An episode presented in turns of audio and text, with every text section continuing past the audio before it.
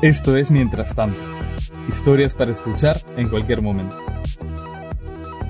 Hoy presentamos Detenido, escrita por Omar Mejía Joplak e interpretada por Paul Gastel.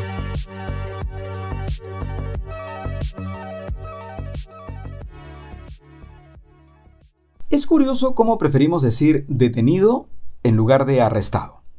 En inglés no hay rodeos. Si te arrestan dices que fuiste arrested por acá no, preferimos decir detenido.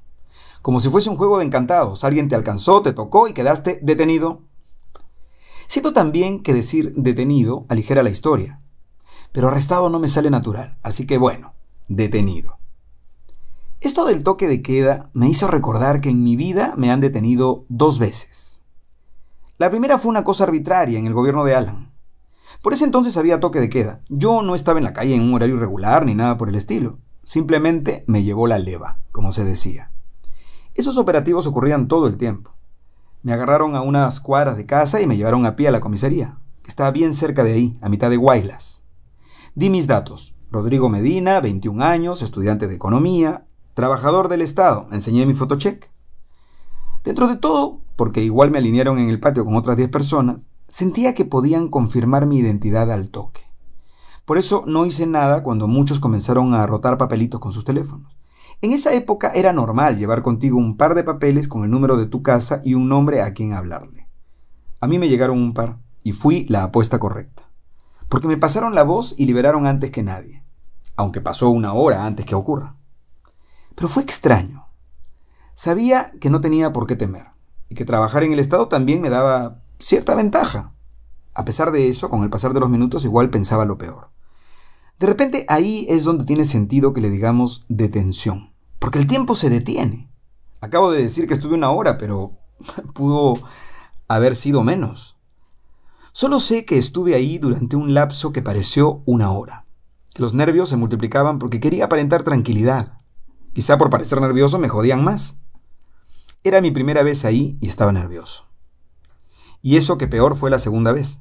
Pero en esta tenía que aparentar calma. Por eso tampoco roté ningún papelito como todos los demás. Cada mirada me parecía decisiva, suplicante, hasta que me llamaron. Fui a la oficina a la que me acompañó un guardia y en el escritorio más pequeño, en una esquina del cuarto, vi una cara conocida. Me dijo, Rulo, compadre. Y recién ahí me di cuenta que era el hermano de un pata de la universidad. Le pregunté cuánto tiempo tenía trabajando en la comisaría. Y sé que me respondió con mucha gracia porque se reía. Ah, pero mi alma estaba volviendo al suelo, y no escuché nada de lo que dijo. Cuando acabamos de intercambiar un par de palabras a la volada, me despedí de los oficiales con seriedad y un relajo que de hecho se notó simulado. Di unos pasos tranquilos a salir de la comisaría, pero aceleré hasta llegar a un teléfono.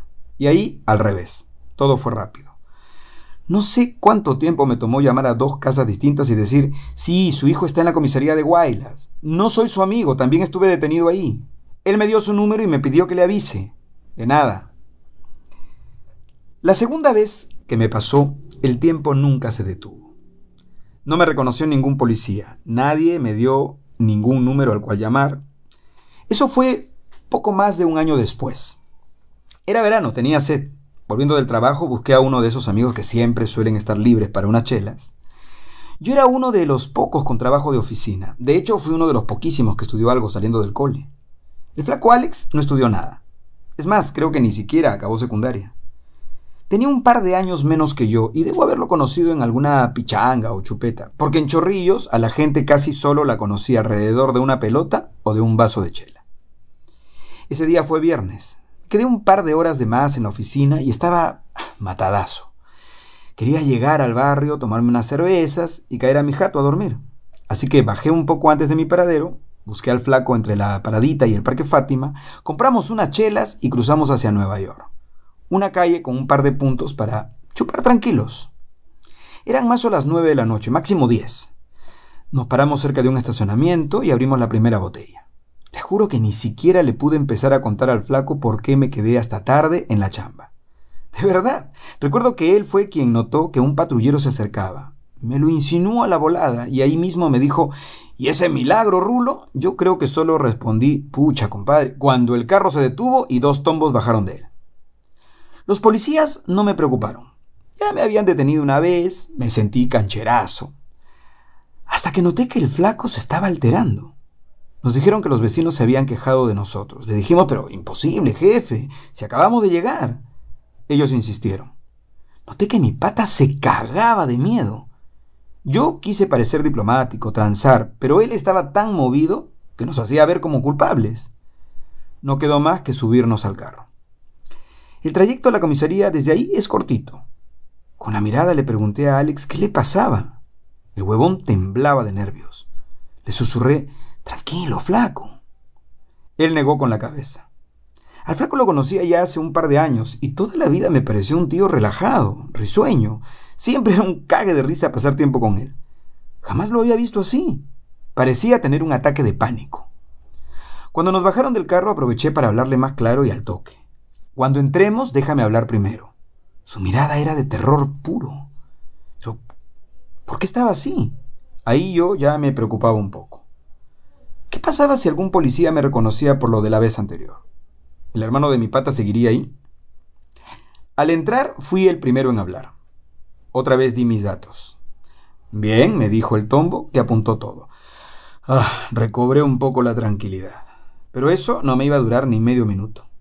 Cuando le tocó al flaco, dio su nombre y su apellido y escuché lo que le dio sentido a todo. El policía en la compu vio algo y dijo, ah, yo ya me estaba haciendo creyente de nuevo mientras miraba la Santa Rosa que tenían en la gruta.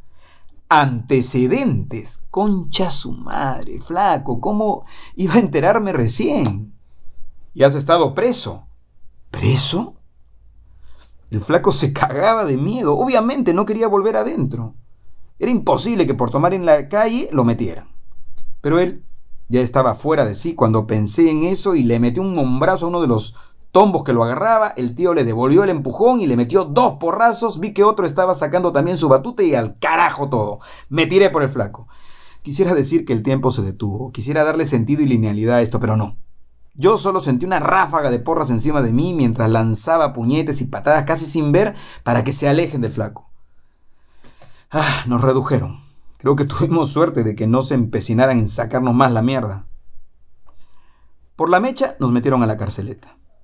Pregunté a Alex por qué nunca me había contado nada. Él sí había estado arrestado tal cual. Arrestado, con todas sus letras. No como yo, que por un par de detenciones me creía experimentado. Su gesto de culpa le quitó 10 años de la cara. Por vergüenza, perrulo, ¿por qué más? No se acabó la madrugada en la celda. Los policías volvieron a tener llamadas por unos borrachos bulleros que habían estado en Nueva York, justo antes que nosotros llegáramos. Nos soltaron. El flaco tuvo la ocurrencia de decir, al menos llévennos, pues. Pedí disculpas y lo jalé. En la esquina nos separamos. A su madre, Rulo, qué salados, me dijo antes de cruzar la calle. A mitad de la pista volteó y apuntándome con un dedo agregó las palabras mejor pronunciadas que jamás le había escuchado. Ni mierda de esto, ¿ah? En este encierro me pongo a pensar en cómo unos desconocidos confiaron en mí la primera vez que pisé una comisaría. Y cómo el flaco nunca confió en un pata para contarle que había estado preso. Desde ese día comencé a verlo con otros ojos. No solo imaginaba sus historias de esa época, sino también en otras fuera de la cárcel, que no quería contar por vergüenza. Perdimos contacto cuando me mudé al Rima con mi esposa embarazada de nuestro primer hijo. Cuando volvimos a Chorrillos, casi una década después, se me ocurrió preguntarles a mis patas por él. Me dijeron que chambeaba en el mercado número uno, al inicio de Guaylas. Tardé años en animarme a buscarlo.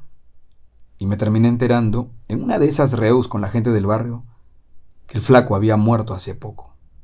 Solo unos meses después de cumplir 51. El tiempo se detuvo. Me di cuenta que nunca me presentó a nadie de su familia, no conocía a quién darle el pésame, no tenía ningún número al cual llamar para preguntar si mi amigo había perdido la vergüenza. Gracias por escucharnos. Si te gustó esta historia, ayúdanos a difundirla.